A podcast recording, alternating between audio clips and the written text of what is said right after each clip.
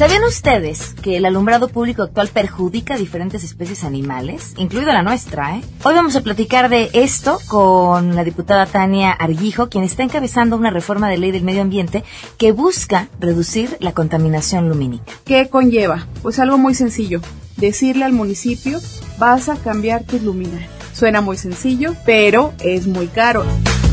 Además, Jair está con nosotros para platicar acerca de libros, nos recomendará uno y muchas cosas más, así que quédense con nosotros, así arrancamos este lunes a todo terreno. MBS Radio presenta a Pamela Cerdeira en A Todo Terreno, donde la noticia eres tú.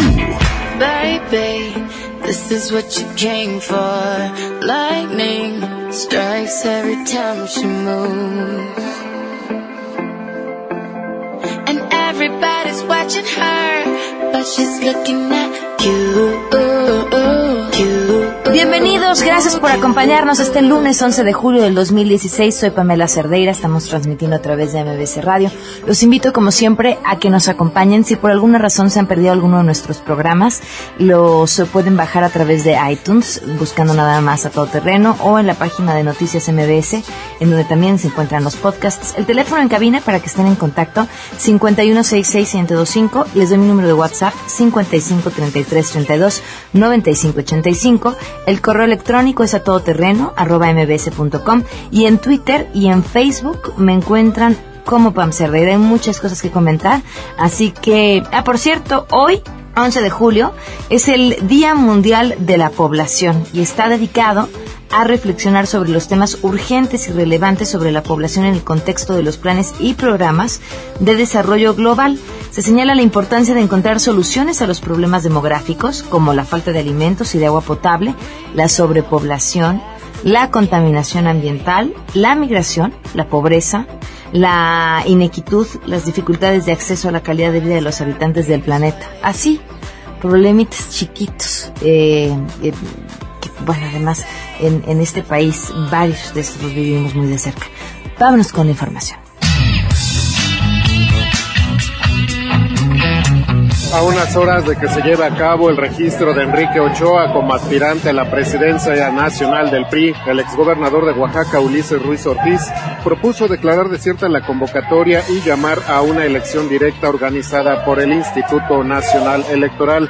En una carta enviada a la dirigente interina del partido, Carolina Monroy, y al aspirante designado, el también delegado del CEN en Quintana Roo sostuvo que en la convocatoria se debe abrir sin destapes previos a todos los cuadros del partido que consideren tener los atributos para conducirlo y no, como es el caso, con las ya clásicas señales que dirigen la mirada hacia un extraordinario priista que surge de la chistera de las cúpulas.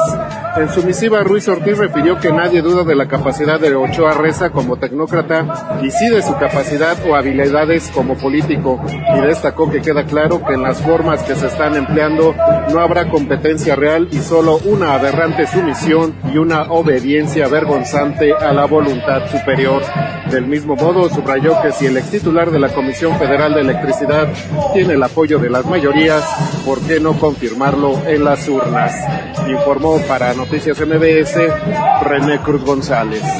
Con el derecho al olvido en la Constitución de la Ciudad de México se establecerá la posibilidad de que una persona que haya sido objeto de críticas por un video o una foto y ésta se haya viralizado en los sistemas electrónicos pueda suprimir esta información de los mismos sistemas ante el daño permanente que ocasiona en su vida. Así lo señaló el presidente del InfoDF, Muso Israel Hernández. Una cosa que de repente tú tener una fotografía en un estado inconveniente, en un mal momento y esas cosas se convierta en un asunto que lesione precisamente tu vida. Y el asunto de que ese dato no te represente, de que ese dato no seas tú y que finalmente un dato personal registrado en ámbitos que pueden finalmente por el tratamiento sistematizado virilizarse o hacerse virales, este, difundirse y esas cosas pueda lesionar tu vida futura. En entrevista, Mucio Israel aclaró que no se trata de desaparecer el dato, sino de darle tratamiento. Informó además que esta idea ya está planteada de manera positiva en el grupo redactor de la Constitución para que sea un derecho de avanzada frente al resto del país, informó Arturo Damián.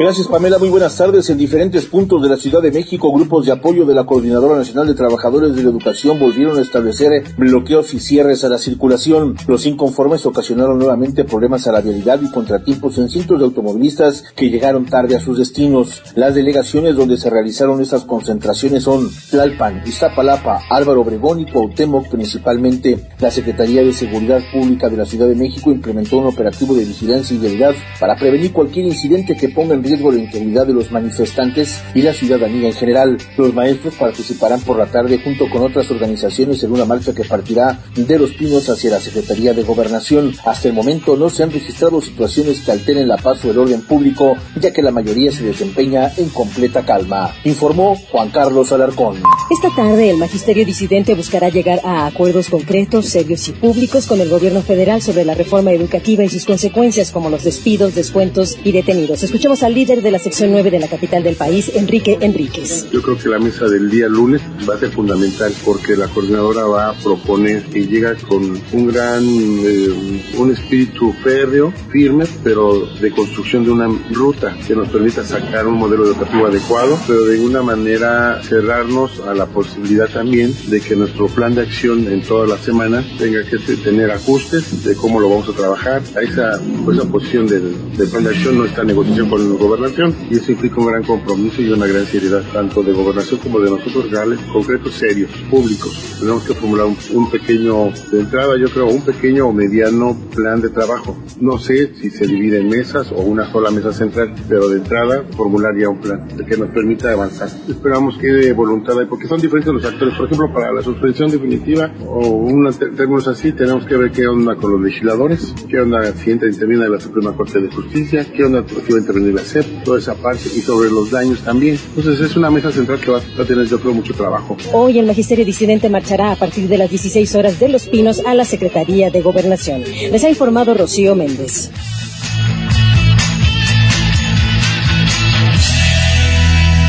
Y ahora tocan buenas noticias.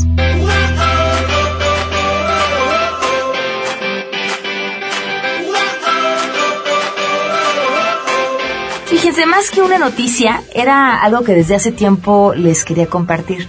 Se trata de un artículo que me encontré que habla acerca de cómo incrementar las capacidades intelectuales a través de los hobbies. Y creo que esto es importante porque eh, vivimos en, nos toca vivir en una época donde todo es insuficiente, ¿no? Cada vez queremos más y nos exigimos más a nosotros mismos en todos los aspectos, en el laboral y entonces si le metemos al laboral nos exigimos más en el contexto familiar y le metemos al familiar, pero también queremos ser buenos amigos, pero también queremos estar presentes en las redes y así un sinfín de cosas que nos dejan completamente insatisfechos. Pocas veces pensamos en nosotros. Se creía antes que era prácticamente poco probable que tú pudieras aumentar tus capacidades intelectuales. O sea que ya naciste con un paquete, lo que traes es lo que tienes y vive con ello. Y ahora se sabe, y la ciencia ha explicado, que hay ciertas cosas que hacen que esto sea posible, pero lo que me parece a mí que es una gran noticia es que el hacerlo no se convierta en una tortura, o sea que no sea un algo más que, que vas a padecer simplemente tratando de alcanzar un ideal que, que cumpla pues con lo que esperan los demás o con lo que demanda una sociedad. Estos son, eh, es parte de un artículo de Business Insider y habla de siete hobbies, perdón, que está comprobado que te van a hacer mucho más inteligente. El primero de ellos es tocar un instrumento musical. Está comprobado que tocar un instrumento te ayuda con la creatividad, la capacidad analítica, el lenguaje, las matemáticas y la motricidad fina y muchas otras cosas más. ¿Cuántos de ustedes no se quedaron con las ganas, quizá, de aprender a tocar un instrumento? Bueno, pues ahora tienen una excusa para hacerlo. El segundo es leer. Lo que sea. No importa si estás eh, leyendo Game of Thrones o Harry Potter, como dice este artículo, lo que sea. La lectura te ayuda a resolver problemas, a poner diferentes piezas de conocimiento unidas y eh, que te ayuden a navegar a través de la vida diaria, encontrar patrones, entender procesos e interpretar de forma mucho más acertada los sentimientos de las personas. Y si andan preguntándose, pues yo qué leo, les recomendamos eh, Vestido de novia, que es el libro del Club de Lectura de Todo Terreno, que tenemos todo este mes para leerlo, mandarnos un video por Facebook o por Twitter o por correo de un minuto máximo donde comenten sobre el libro que ya leyeron y si el video que nos guste más, el, siguiente, el siguiente libro que nos tocará leer lo recomendarán ustedes. El tercero de estos hobbies que está comprobado a través de la ciencia que te pueden hacer más inteligente es hacer ejercicio de forma regular. No me mato los sábados corriendo y ya, ¿no? O dos días a la semana, pero uy, ¿cómo sudé y con eso tengo? No. Tiene que ser de forma regular y eso es mucho más efectivo que hacer de repente ejercicios extenuantes. Parte de lo que te da es que eh, las células cargadas de una proteína que se llama BDNF y esta proteína ayuda con la memoria, la capacidad de aprendizaje y la capacidad para concentrarse. El cuarto hobby que te hará más inteligente tiene que ver con aprender un nuevo idioma. Eso te ayuda a prácticamente mantener pues tus neuronas activas. Fíjense parte de lo que dice, la gente que aprende eh, un nuevo idioma hace que su cerebro eh, trabaje de, de, una manera mucho más efectiva ante tareas más demandantes. Eh, les ayuda a obtener habilidades como planeación y resolver problemas. Además, se sabe que ayuda en tu proceso de atención y que lo mejora muchísimo. Hay datos interesantes sobre los logros, por ejemplo, que tienen las personas que hablan más de un idioma, pero como les digo, si ya hablan dos, eso tiene que ver con la, el siguiente hobby, que dice que pongas a prueba lo que ya aprendiste. Leyeron un libro hace un año, hace dos, y ya no se acuerdan de qué se trataban. Vuelvan a leerlo y háganse preguntas sobre esto. Esto le pasa mucho a los estudiantes, ¿no? Cuando tienen examen y tienen que acordarse de todo aquello que aprendieron y a la hora del examen van, hacen el examen y el día siguiente ya se les olvidó prácticamente todo. Repasar esos conocimientos adquiridos también hace que seas eh, mucho más inteligente. Justamente eso sucede con el tema de aprender un nuevo lenguaje. Que tú para aprender un nuevo idioma tienes que recordar lo que aprendiste desde la clase 1, porque si olvidas las palabras básicas o las reglas gramaticales, pues aunque vayas en la clase 10 o en la clase 20, de nada te va a servir si no estás acordándote de los conocimientos recientes. Eh, siguiente, esta les va a gustar a muchos. Sudoku, crucigramas, eh, juegos de cartas, ese tipo de actividades aumentan la neuroplasticidad. Y por último, meditar. Fíjense que este artículo cita eh, una investigación que se hace en 1992 cuando el Dalai Lama invita al científico Richard Davidson a que estudie sus ondas cerebrales mientras se encuentra meditando, a fin de ver si podría encontrar ondas cerebrales muy específicas. Y eso es el resultado de estas investigaciones que se publicó en el National Academy of Science eh, y que recibió muchísima atención en el Wall Street Journal, después en el Wall Street Journal, perdón, recibió mucha atención porque lo que encuentran es que prácticamente meditando se puede hacer que sientas lo que tú quieras, o sea, lo que tu cerebro ordene que sientes a través de la meditación. Entonces, bueno, ahí les dejo los siete, estos siete consejos, ojalá les sean útiles. Vamos a una pausa y continuamos a todo terreno. Más adelante, a todo terreno. Pues sí, resulta que la luz que alumbra nuestras calles contamina y hay una iniciativa para evitarlo. Platicaremos de eso al regreso. ¿Qué conlleva? Pues algo muy sencillo. Decirle al municipio, vas a cambiar tus luminarias. Suena muy sencillo, pero es muy caro. Queremos conocer tus historias. Comunícate al 5166-1025. Pamela Cerdeira. A todo terreno. Donde la noticia eres tú. Volvemos.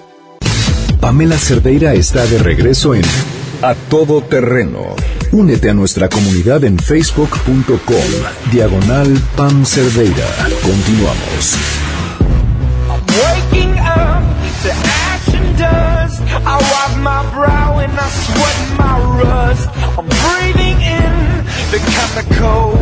Hoy no es día de Enrique Ansures, pero está Enrique Ansures con nosotros y es que viene acompañado con la diputada Tania Argijo Herrera, diputada federal y secretaria de la Comisión de Ciencia y Tecnología de la Cámara de Diputados. Bienvenidos a los dos, ¿cómo están? Gracias a ti y a tu auditorio, gracias por la invitación. Bienvenida. Enrique, gracias por acompañarnos. No, es un placer. A ver, ¿cuántas veces ustedes que nos escuchan que hemos hablado de contaminación? Uy, sobre todo en el último mes, dos meses, muchísimo. Pero, ¿saben de qué se trata la contaminación lumínica y por qué es importante hablar de este tema? Enrique nos lo va a explicar. Pues bueno, eh, la contaminación lumínica es una contaminación silenciosa que no todos este, conocemos. Eh, la contaminación lumínica es un fenómeno propiamente este, humano y es eh, intencional, no de intencional a la vez. Se trata básicamente del mal uso del alumbrado público, particularmente. Entonces, lo que está pasando aquí es que no estamos planificando de una manera consciente el alumbrado público entonces, lo que está haciendo el, auditorio podrá más o menos ubicar el, este, el centro histórico de la Ciudad de México, que tenemos este, estos edificios emblemáticos con eh, reflectores en el piso apuntando hacia las fachadas, pues para que se vean bonitos, la justificación. Pero también tenemos las clásicas luces que apuntan hacia arriba para que se vean bonitos. Entonces, ese tipo de descuido por el mismo desconocimiento está causando un problema realmente grave que no todos conocemos. ¿En qué consiste? Mira, básicamente el hecho de apuntar la luz hacia donde no la necesitamos, porque realmente en la noche lo necesitamos es para caminar y no tropezarnos. Entonces, si más o menos has visto estas farolas que son como esféricas, pues apuntan hacia todas partes. Entonces, como apuntan para todas partes, no es tan eficiente y necesitas poner otra farola al lado, otra farola al lado hasta que de plano veas bien. Y eso es un exceso. Entonces, al momento que tú tienes ese exceso de, contaminación, estás gastando de, entrada muchísima energía eléctrica, que se traduce, supongamos, en, la exigencia, supongamos, a Comisión Federal de Electricidad de la producción de energía eléctrica, que se, que se traduce a, que muchas de las este, termoeléctricas, supongamos que tenemos en el país, queman combustibles fósiles y emitimos más gases de efecto invernadero. No solamente eso, estamos teniendo problemas humanos. Eh, la, em, la, contaminación lumínica también, el exceso de, luz nos afecta en nuestros ciclos, en nuestros ciclos vitales, y no solamente al humano, sino también de, flora y fauna. Al humano particularmente hace que haya una reducción de una hormona que se llama melatonina, y esta hormona es la, eh, la causante del crecimiento, supongamos a tus hijos le puede causar este un problema para que crezcan pero también aumenta los factores de estrés y de un tipo de depresiones. Eso ya se tiene documentado. Esto lo que está causando ya a largo plazo es que están produciendo tipos de cáncer. Entonces es algo bastante complicado y serio que en México no se tiene nada regulado y es lo que la diputada nos este nos va a explicar cómo le están entrando en esto. Cuéntanos, Tania. Sí, mira, em, a raíz de una invitación que me hicieron a un foro de la UNESCO fue que empezamos a tocar el tema entre experiencias de investigadores de otros países como investigadores de aquí de, México, ¿no? Investigadores eh, de diferentes institutos que entre todos nos dimos a la tarea de armar precisamente, redireccionar lo que ya existe en la ley para modificarlo y poder precisamente hacer estos cambios, ¿no? Todo surge porque eh, tenemos un observatorio aquí en, San Pedro Mártir, en Senada, Baja California, y más allá de que haya un observatorio o no, los investigadores de ahí se dieron a la tarea de hacer un poco de política y empezar a, ver este fenómeno y ver con el ayuntamiento de Ensenada y de Tijuana cómo podrían modificar eh, precisamente la, la ley a nivel municipal o estatal que pudieran proteger, proteger a los cielos de, esas, este, de esos municipios. Entonces, en el foro lo que se hizo fue, bueno, vamos a llevar, vamos a llevar este, este tema a nivel federal porque finalmente es un tema que nos concierne a todos, ¿no? Ahí se habló de qué tipo de luminarias, qué tipo de, de, de luz se necesita, cuáles serían los pros y contras, porque como todo tiene ventajas y desventajas. Entonces la idea fue entre todos hacer la iniciativa y yo ser el puente para llevarlo a la Cámara Baja. Ahora, esta iniciativa que implica que, los municipios eh, tengan que cambiar la educación. Se, hacen, se hacen diversas, se hace un proyecto de decreto para efectuar modificaciones este, y adiciones a los artículos tercero, quinto, octavo, onceavo, 155 y 156 de la Ley General del Equilibrio Ecológico y Protección al Ambiente. ¿Sí? Bueno, ¿qué conlleva? Pues algo muy sencillo, decirle al municipio, vas a cambiar tus luminarias. Suena muy sencillo y suena en una sola frase. No, es carísimo. Pero es muy caro, exacto, porque el municipio te puede decir, pues no tengo dinero. Eh, entonces, más allá de que digan, bueno, no tengo el dinero para cambiarlas todas de un jalón, hay municipios que incluso ya tienen contratos firmados este, con compañías que les proveen precisamente de, de las lámparas, de, las, de la luz, este, para abastecer al municipio hasta por siete años. Previendo eso, en la iniciativa al final, en un transitorio, en el transitorio, eh, ya pudimos implementar que se haga este cambio a un plazo de hasta 10 años. El municipio tiene hasta 10 años para cambiar el 100% de sus luminarias. Obviamente, ¿cuál es el estatus ahorita? Se subió eh, esta iniciativa este, a, a tribuna, se leyó, se turnó a la Comisión de Medio Ambiente, ahorita está ahí y está en espera de la opinión de la Comisión de Hacienda. Ok. ¿Por qué? Porque cuando se trata de este tipo de iniciativas donde implique un gasto, Hacienda tiene que opinar. Pues ojalá no quede ahí, ¿no? Porque es muy fácil que entre comisiones la iniciativa quede en el olvido. Así es. En la congeladora. Entonces, hubo un evento, hubo un evento este en abril donde invitamos precisamente a los investigadores que participaron en la iniciativa, porque esta iniciativa se metió en marzo. Entonces, eh, desde marzo está eh, turnada la Comisión de Medio Ambiente. En abril se hace un evento titulado Contaminación Lumínica. Van todos los investigadores participantes de la iniciativa a la Cámara y exhortamos a los diputados para que puedan sacar pronto esta iniciativa, que finalmente es una, una iniciativa benéfica para todos, benéfica para nosotros como, como ciudadanos, como seres humanos, para los animales, para el municipio en la factura eléctrica. O sea, ¿cuánto reduciría la factura eléctrica de un municipio?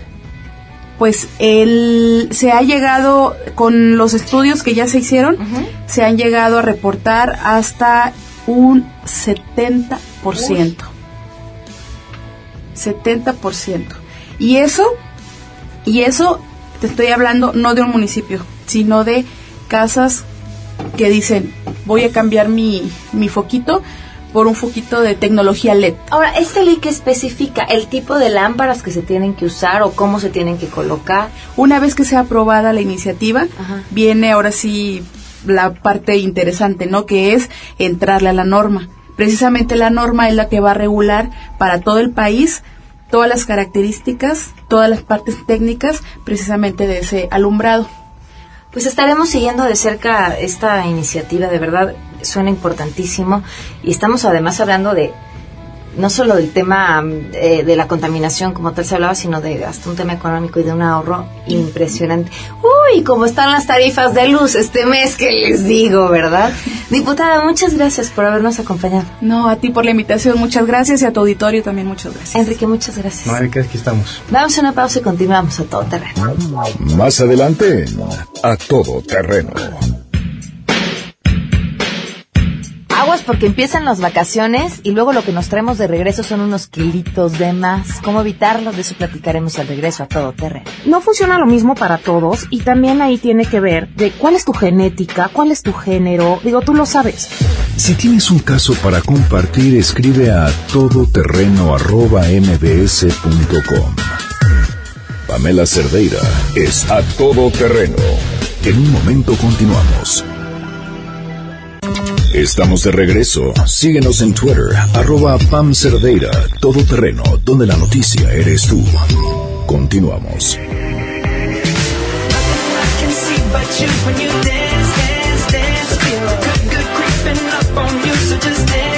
Continuamos a todo terreno, gracias por seguir con nosotros. Me da, no sé en qué gusto recibir aquí alguien que seguramente ustedes ya conocen porque lo han escuchado, además de que ya está en todos lados, pero que además puedo presumir que es una gran amiga y una gran nutrióloga. Adriana Sandoval, ¿cómo estás? Hola Pamela, ¿bien y tú? Bien, bienvenida. Sí, tú también eres una gran amiga, fíjate. Oye, veía eh, una nota de la semana pasada sobre cifras de obesidad. Eh, hablaba de la Ciudad de México, creo que el dato era de menores, y hablaban de 400 mil, como parece de boca. Sí, está el terror, porque aparte lo que más preocupa en el sector salud no es hoy.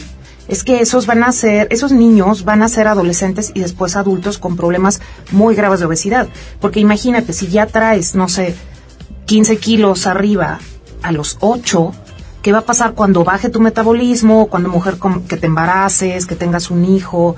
Estamos hablando de que este problema va a escalar eh, de una manera impresionante. De por sí el sistema de salud está saturado, ahora aumenta así, como es la gran cantidad de, diabetes de diabéticos que vamos a tener, la gran cantidad de problemas del corazón, la gran cantidad de problemas del todo.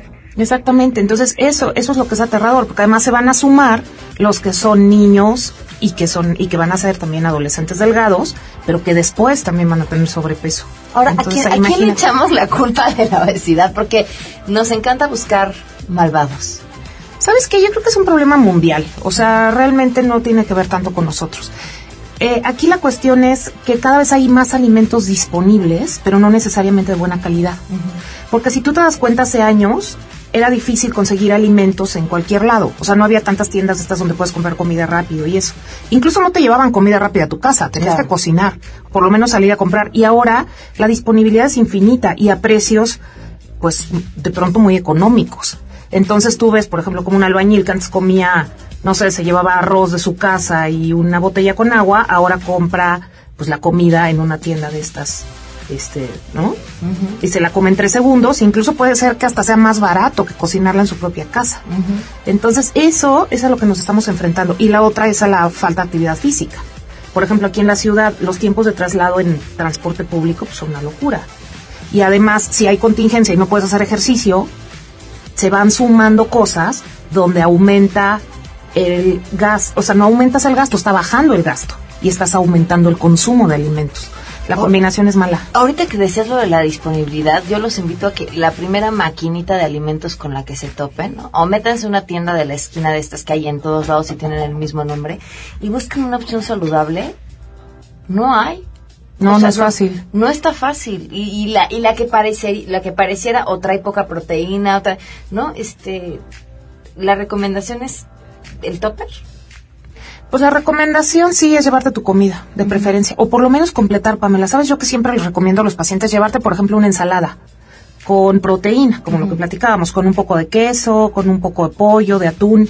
Si tienes buena comida, nunca está de más el que comas eh, verdura extra. Y si la comida está pésima, o sea, las opciones que tienes ya sea de tu comedor o de que de plano no tengas tiempo, por lo menos ya comiste verdura y proteína. Y ya después cenas en tu casa lo que te haga falta, lo que no hayas comido a mediodía. Entonces es como un muy buen comodín. Y no es de llevar tres envases, es de llevar uno. Y ahorita mencionabas el asunto de la edad, ¿no? ¿Qué pasa cuando estos niños con obesidad crecen? también hay, un tema, ¿no? Porque, digo, yo lo he escuchado desde chica, el, no, pues espérate a los 30, porque ahí sí el metabolismo ya vale gorro. Sí, todo eso es real. O sea, sabemos que los niños que tienen sobrepeso importante es muy probable que sean adultos obesos, porque hay una cuestión ahí que tiene que ver con genética y las células, los adipocitos, las células que acumulan grasa. Pero es cierto que baja el metabolismo, pero baja a partir de los 25 años. O sea, si yo te dijera, Pamela... Muy pronto. Muy pronto. Mira, es que la, la, proporción al principio es baja, o sea, baja menos de un 1% por año. Pero estás hablando que ya para cuando llevas 50 y ya las hormonas también te metieron ruido, pues sí, ya gastas mucho menos. Entonces hay pacientes que comen perfecto y que llegan eh, y me dicen, oye, tengo 10 kilos de sobrepeso y como perfecto y antes no subía. Pues sí, pero antes tenías 20 y ahora tienes 30 o tienes 30, antes 30, ahora 40, ¿no? Entonces eso también hay que ir ajustando.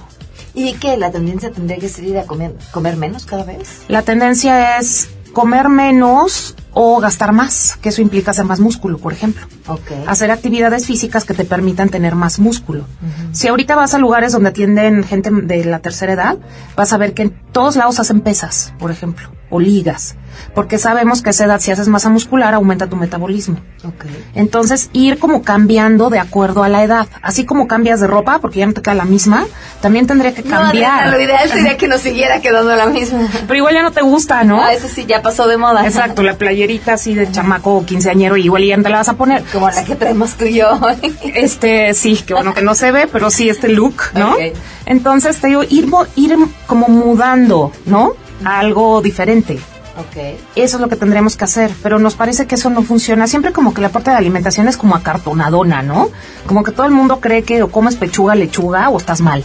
O sea, no hay como un justo medio. Entonces hay que encontrar ese justo medio y ver qué cosas funcionan o no, ¿no? Ahora, no funciona lo mismo para todos. No funciona lo mismo para todos y también ahí tiene que ver, que, que era lo que platicábamos hace rato, de cuál es tu genética, cuál es tu género. Digo, tú lo sabes. O sea, está un hombre y tú. Hacen la misma dieta y ellos bajan el triple y tú te estás matando de hambre y no bajas un gramo. A mí me pasó con mi esposo y se los comparto nada más por acusarlo misma dieta, mismo ejercicio y yo les puedo apostar, no, bueno, lo él la hizo muy bien, en su vida había hecho una dieta, jamás, ni leído cuántas calorías tenía.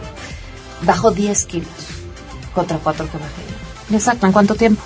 En el mismo tiempo, en un Como mes y medio. En un mes. mes. y medio, sí. Eran 60 días, ¿no? Pero Ajá. No. Ajá, sí, sí, sí. Ah, tres meses.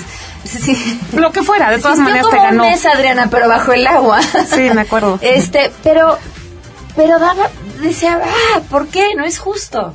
Pero es que ahí es donde lo que platicamos ahorita, los factores que ocasionan la obesidad. O sea, hay unos que no puedes modificar, como ese.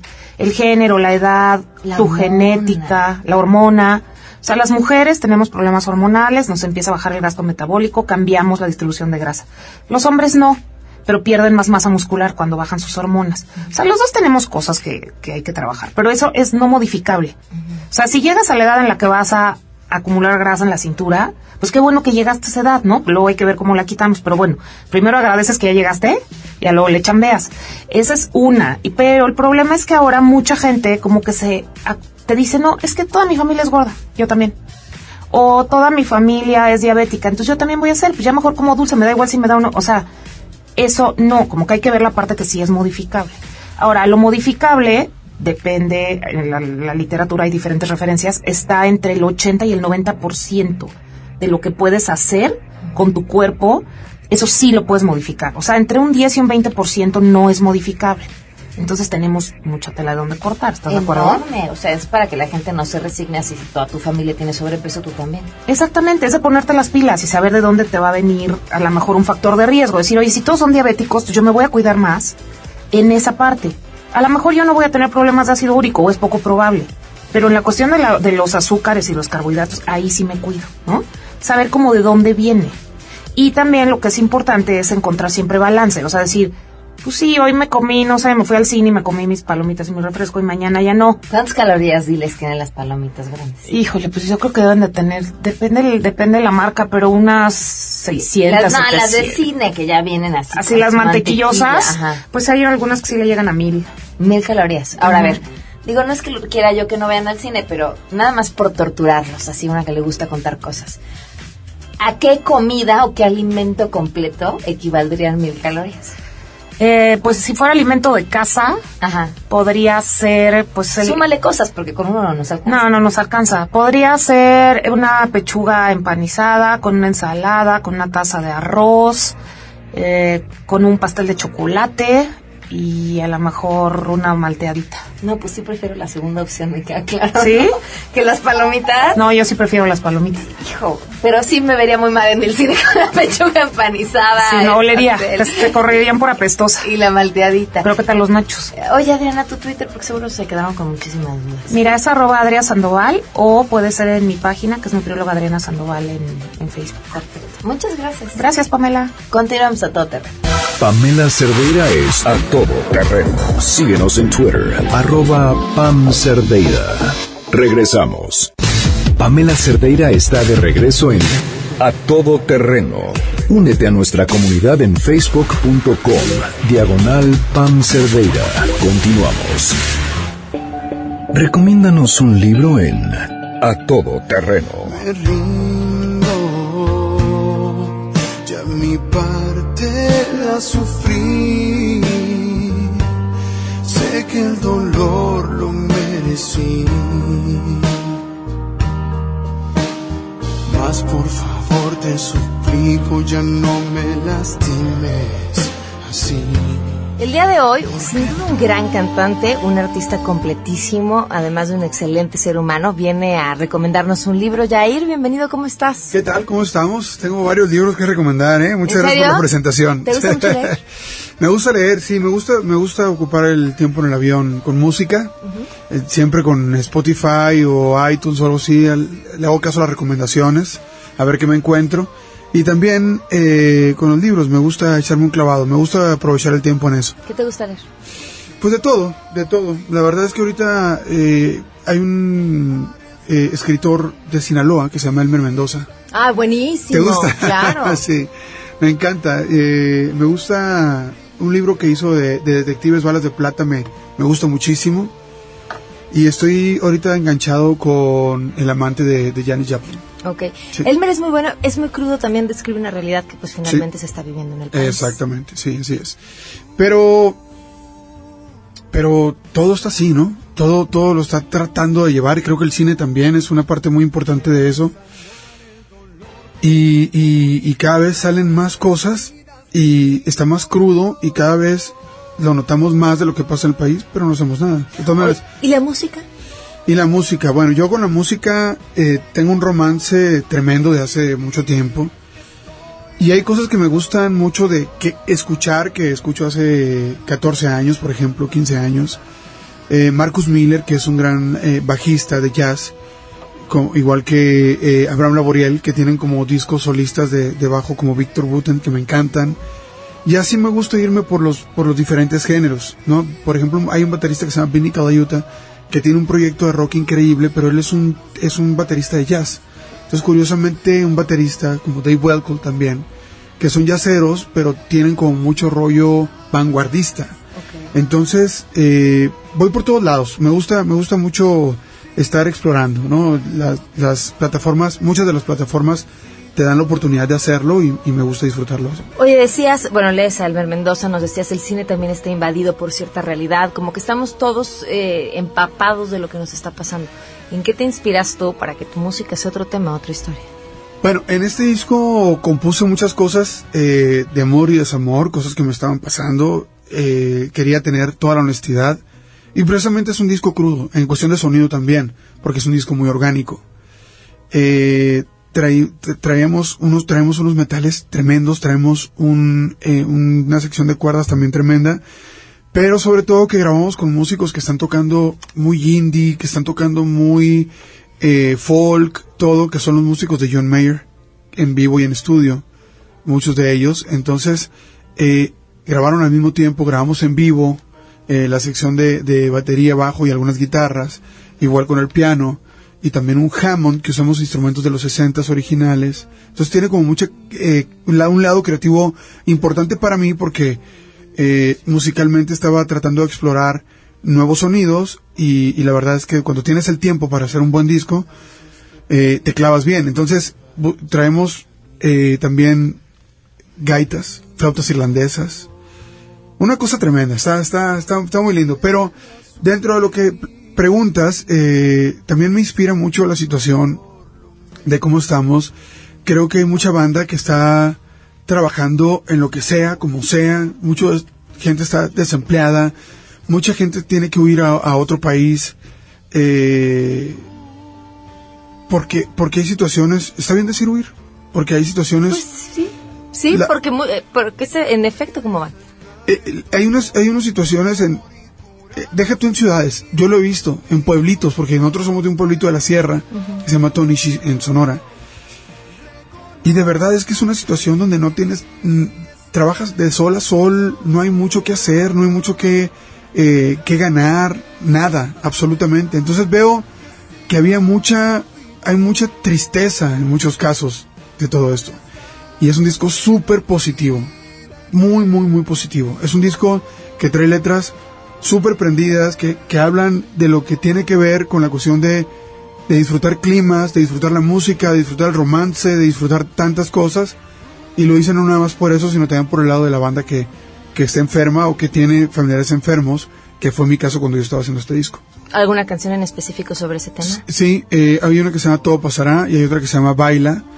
En formato digital pronto va a haber una canción también que se llama Invencible, que tiene que ver con el mismo tema. ¿Quién estaba enfermo ayer? Mi hermana, mi hermana tenía un tumor eh, cancerígeno y ya, ya, ya está, ya lo libramos. Qué bueno, eh, felicidades. Gracias. Qué bueno. ¿Cuál es tu favorita? Mi favorita, Vivo a medias de las baladas, que tiene que ver con la adolescencia de los chamacos. Yo estoy en ese proceso. Vivo a medias cuando tengo una mala comunicación con mi hijo, cuando no llegamos a punto, cuando discutimos, cuando se va de la casa, como buen adolescente. cuando regresa, cuando nos peleamos, cuando todo, vivo a medias, es eh, el sentir de cuando no estás bien con esa, con esa parte, ¿no? Eh, vivo a medias y de, los, de las canciones prendidas todo pasará, es mi favorita. Tiene un súper mensaje y, y, es el segundo sencillo del disco. Jair, pues, eh, ¿shows a partir de cuándo? A partir de agosto-septiembre, Monterrey, México para finales de año. Posiblemente principios del 2017 es el plan que hay. Y, tenemos varios conciertos privados ahorita. Nos vamos para Cancún a hacer algunas, algunas cosas por allá. Eh, también estamos con la, en plena promoción. El disco acaba de salir hace menos de dos semanas. Estamos en plena promoción, firmas de autógrafos, festivales de radio, eh, promoviendo el sencillo. En eso andamos. Y ya saben que para las firmas de autógrafos. Oye, ¿cómo me acordé de ti? Eh, seguramente habrás visto este video de era vocalista de Panda de dónde era oh sí. Sí, verdad sí, este que, que se limpiaba. muy, famoso. Sí. Y me, y me acordé muchísimo de ti porque yo me acuerdo de aquel momento en el que rompiste récord de, de firma de autógrafos y me acuerdo de un Jair, sí, súper chavo, con todas las ganas de quien empieza, de la energía, de la emoción de estar ahí. Pero ¿cuántas horas estuviste, Jair? Ocho horas, ocho horas. Y no dejabas de sonreír, no dejabas de pararte, no dejabas de recibir a la gente como si fuera la primera persona que llegara contigo. Bueno, lo que pasa es que eh, yo estoy muy, muy agradecido. De verdad que acabo de hacer una sesión de firmas de autógrafos muy fuerte. Viene otra próximamente, pero estoy muy agradecido. De verdad, yo, yo soñé esto desde que tenía cinco años, me, he visto músico siempre, ¿sabes? Y mi familia y el público y todo me dan la oportunidad de tener mi octavo disco, es mi octavo disco y no lo puedo creer.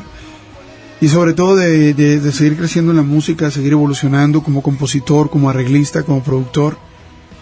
Y, y eso eh, lo llevo siempre, todo ese cariño lo llevo conmigo a, a, cada una de las grabaciones y conciertos y todo. Entonces, eh, no quiero decir que la persona, que Pepe de, Panda no, haya estado, a lo mejor tenía un problema, un problema de salud, a lo mejor, no, sé, o sea, no, no creo, pero yo creo eh, en el cariño, que el cariño de, de, la gente es lo que nos tiene, nos tiene aquí y, y nos hace hacer discos y nos hace hacer música y esa es una gran bendición. Eres grande ya. La música cura, dicen por ahí. Eres grande. Mucho éxito con tu disco. Muchas gracias por acompañarnos. Muchas gracias. Qué gusto saludarte. Nos vamos. Gracias por habernos acompañado. Esto fue A Todo Terreno y nos escuchamos de lunes a viernes a las 12.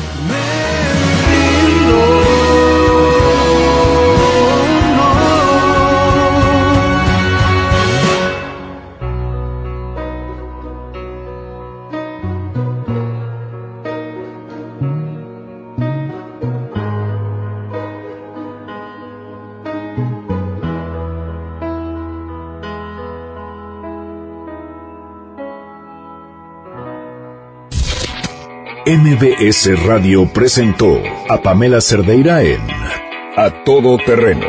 Te esperamos en la siguiente emisión, A Todo Terreno, donde la noticia eres tú. MBS Radio, en entretenimiento, estamos contigo.